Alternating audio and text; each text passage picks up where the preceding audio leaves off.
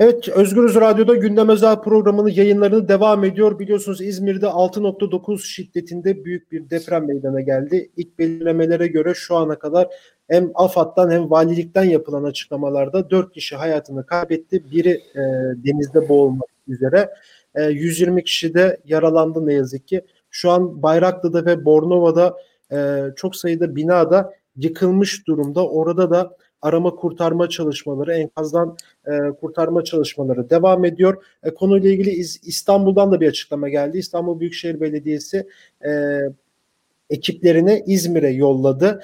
E, şu an konuğumuz ise Hakların Demokratik Partisi İzmir Milletvekili Murat Çepni. Murat Bey hoş geldiniz ve çok geçmiş olsun. Hoş bulduk, hoş bulduk. Evet tüm halkımıza geçmiş olsun. E, buradan yaşamını yitiren e, yurttaşlarımıza e, ve başsağlığı ve e, e, yaralılarımıza da acil şifalar e, diliyorum. Umarız e, daha e, acılarımız daha da çoğalmaz. Evet Murat Bey ilk önce şuradan başlayalım. Yani deprem meydana geldi. 6.9 şiddetinde büyük bir deprem. Aslında e, İzmir uzun bir süredir de sallanıyordu böyle. Neredeyse bir yıldır e, bir süre de var böyle. E, ve çok büyük bir deprem. Binalar yıkıldı, enkaz altında insanlar kaldı. Ne, ne söylemek istersiniz? E, Türkiye e, bir deprem kuşağında yer alan bir ülke ve e, düzenli olarak da sallanan bir e, ülke. Fakat ne yazık ki deprem kuşağında olan ve sürekli depremlerle e, yaşayan, çok büyük acılar e, yaşayan, çok büyük kayıplar e, veren bu ülkede deprem bir kader olarak e, algılanıyor.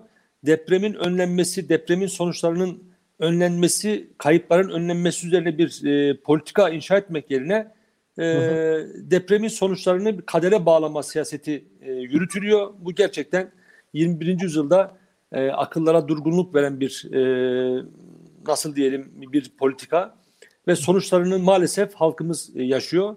İzmir'de böyle bunlardan bir bir tanesi e, zaten düzenli olarak sallanan bir kent fakat e, bugün e, yaşanmış olduğu Seferihisar e, açıklarında yaşanan e, deprem e, Seferihisar'da bir tsunami'ye, e, Sağcık'ta bir tsunami'ye e, sebep oldu ve orada bir yurttaşımız boğularak can verdi. Onun dışında da toplamda şu ana kadar ulaşılabilen dört e, yurttaşımızın hayatını kaybettiği fakat e, tabii bunlar ulaşılabilenler. E, çöken binalar var ve bu çöken binaların içerisinde kaç kişinin olduğu henüz bilinmiyor.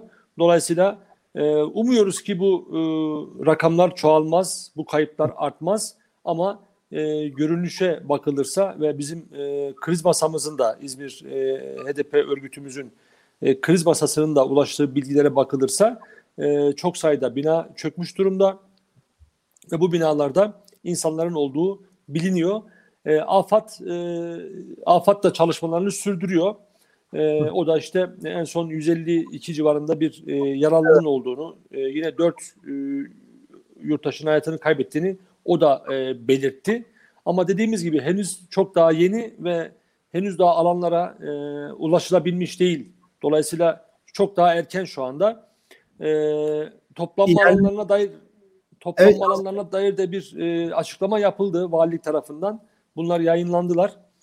E, fakat e, tabii bu e, toplanma alanlarının meselesi e, teknik bir mesele değil. Yani bu bir aynı zamanda bir e, kent yönetimi meselesi. Yani kent yönetiminin kent evet. e, planlamasının doğrudan bir e, parçası. Yoksa sadece bir alanın e, gösterilmesi meselesi değil. Bunun tatbikatının yapılması, bunun bilgisinin e, verilmesi ve buraların ulaşılabilir hale gelmesi gerekir. E, genel olarak bu konuda çok ciddi e, problemlerin olduğunu en azından İstanbul'dan biliyoruz. Binlerce açıklanmış toplanma alanlarının inşaata açıldığı, yok olduğu, yok edildiğini biliyoruz. E, tabii şu anda e, İzmir'de hem valilik e, açıklama yaptı e, hem de AFAD ve hem de e, diğer e, kurumlar da yaptılar. E, akşam e, insanların evlerine girmemesi çağrısı yapıldı. Tabii bu durumda e, çok sayıda insanın e, sokakta güvenli bir biçimde barınabilir olması lazım. Bunun evet, sağlanması özür diliyorum lafınızı kestim de yani bir koronavirüs salgını da var. Şu an İzmir'de tehlikeli bölgelerden birisi aynı zamanda. İnsanlar evlerine evet. gidemiyor. E, hafiften de kışta geliyor. Şu an orada hava nasıl çok bilmiyorum ama yani bu alternatif bir durum var mı? Yani örnek veriyorum çadırlar vesaire kurulacak mı belediye tarafından ya da oradaki HDP'de başta olmak üzere birçok siyasi parti e, dayanışma dayanışma gösterip e, sokakta kalacak yurttaşlara böyle e, yardımlarda vesaire bulunacak mı acaba?